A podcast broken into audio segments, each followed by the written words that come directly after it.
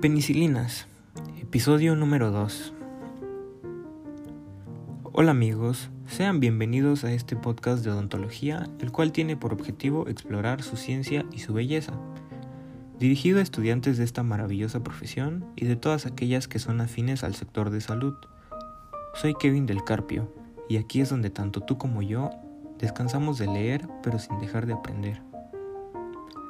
Pero bueno, entrando en materia, en esta ocasión conoceremos las generalidades de las penicilinas y definitivamente vamos a abordar este maravilloso tema de una manera un tanto superficial, porque no podemos hacerlo a fondo, sería un episodio demasiado extenso.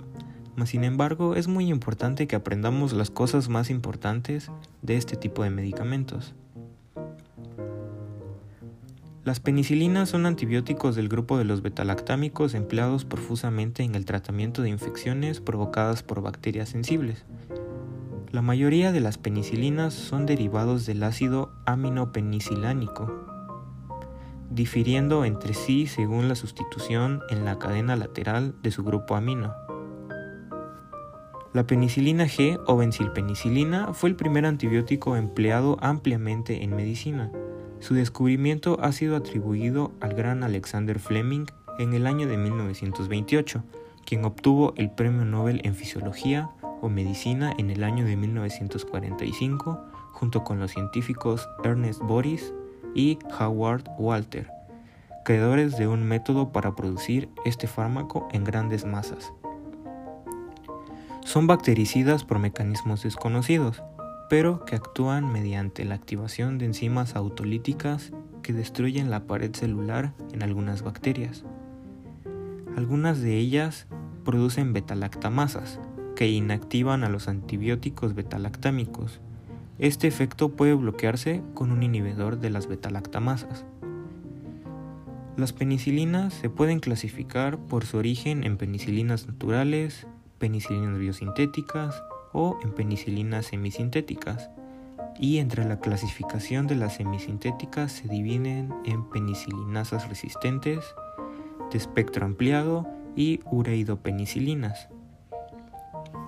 Los alimentos no interfieren con la absorción de la amoxicilina, pero en la penicilina G debe administrarse una hora antes o dos horas después de las comidas. En general, la amoxicilina ha reemplazado a la ampicilina en el uso oral, ya que se absorbe de una mejor manera y tienen efectos gastrointestinales menores. Además, puede administrarse con menor frecuencia.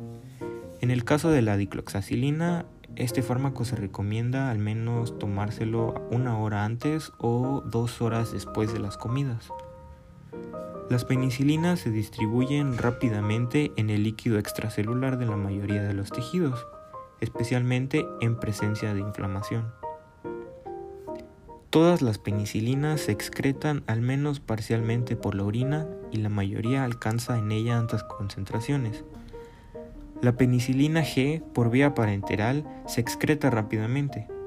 La penicilina benzatínica alcanza su concentración máxima más lentamente y suele tener una acción más prolongada que las penicilinas procaína. Un antibiótico similar a la penicilina es la dicloxacilina, que este es un fármaco utilizado para tratar ciertas infecciones causadas por bacterias como la neumonía y otras infecciones a los huesos, oídos, piel y vías urinarias. Los antibióticos no tienen ningún efecto sobre los resfríos, la gripe o alguna otra infección viral. Estos fármacos del grupo de la penicilina G se usan principalmente contra algunas bacterias gram positivas y algunos cocos gram negativos. Una pequeña proporción de bacilos gram negativos es además sensible a dosis parenterales elevadas a la penicilina G.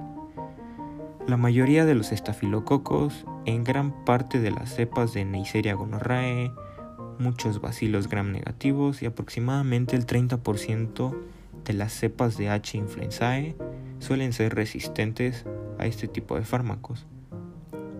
La penicilina G es el antibiótico de elección para el tratamiento de la sífilis, para ciertas infecciones y junto con la gentamicina para la endocarditis por enterococos sensibles. La moxicilina y la ampicilina son más activos contra enterococos y ciertos bacilos gram negativos, como el no productor de betalactamasas H. influenzae y E. coli. La adición de un inhibidor de la betalactamasa, como el clavulanato, permite su uso contra estafilococos sensibles a la meticilina, como es el caso de H. influenzae, Moraxella catarrhis, especies de bacteroides, E. coli y K. pneumoniae. Las penicilinas están contraindicadas en los pacientes que, claro, han tenido reacciones alérgicas graves a ellas. Las penicilinas se encuentran entre los antibióticos más seguros durante el embarazo. Los estudios de reproducción en animales con penicilina no han mostrado riesgo para el feto. Los datos relacionados con el embarazo en seres humanos son limitados.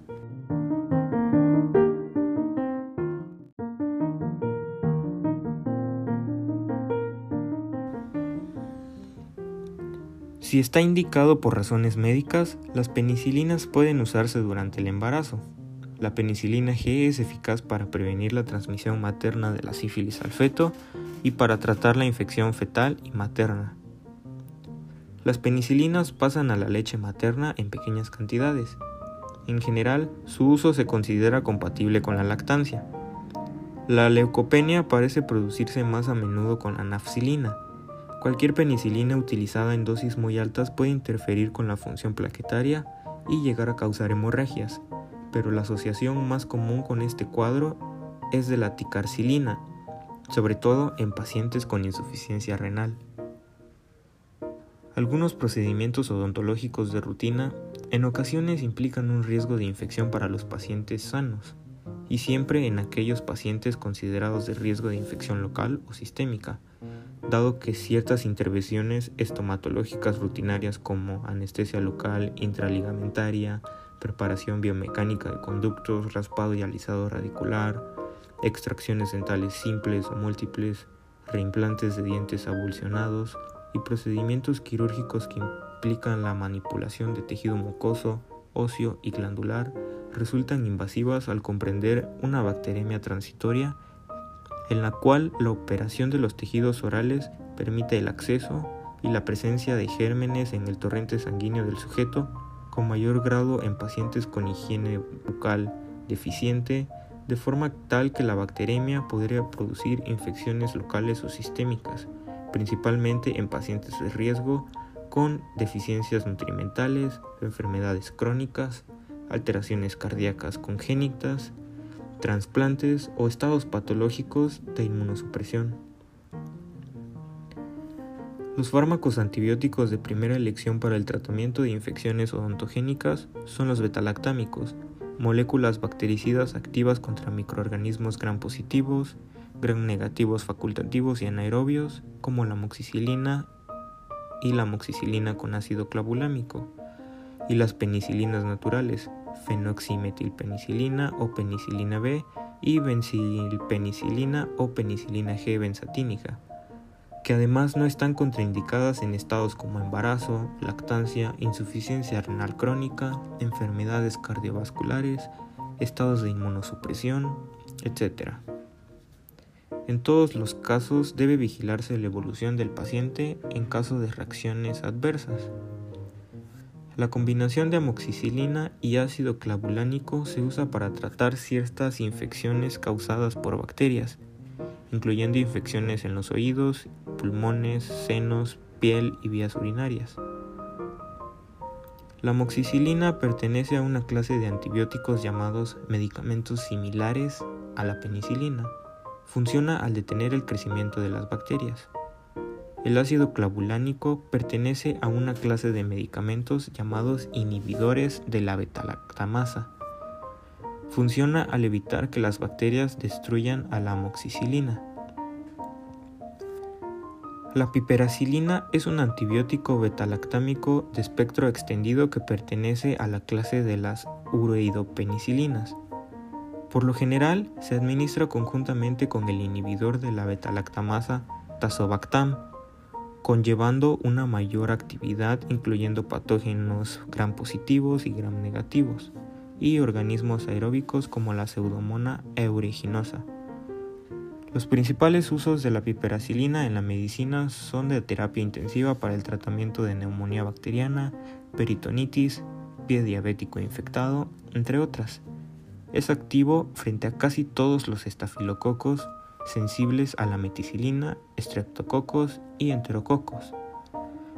Las infecciones odontogénicas que podrían requerir la administración de un fármaco antibiótico para su tratamiento son pulpitis, abscesos periapicales, gingivitis ulcerosa necrosante, pericoronitis, periimplantitis y periodontitis de tipo agresiva.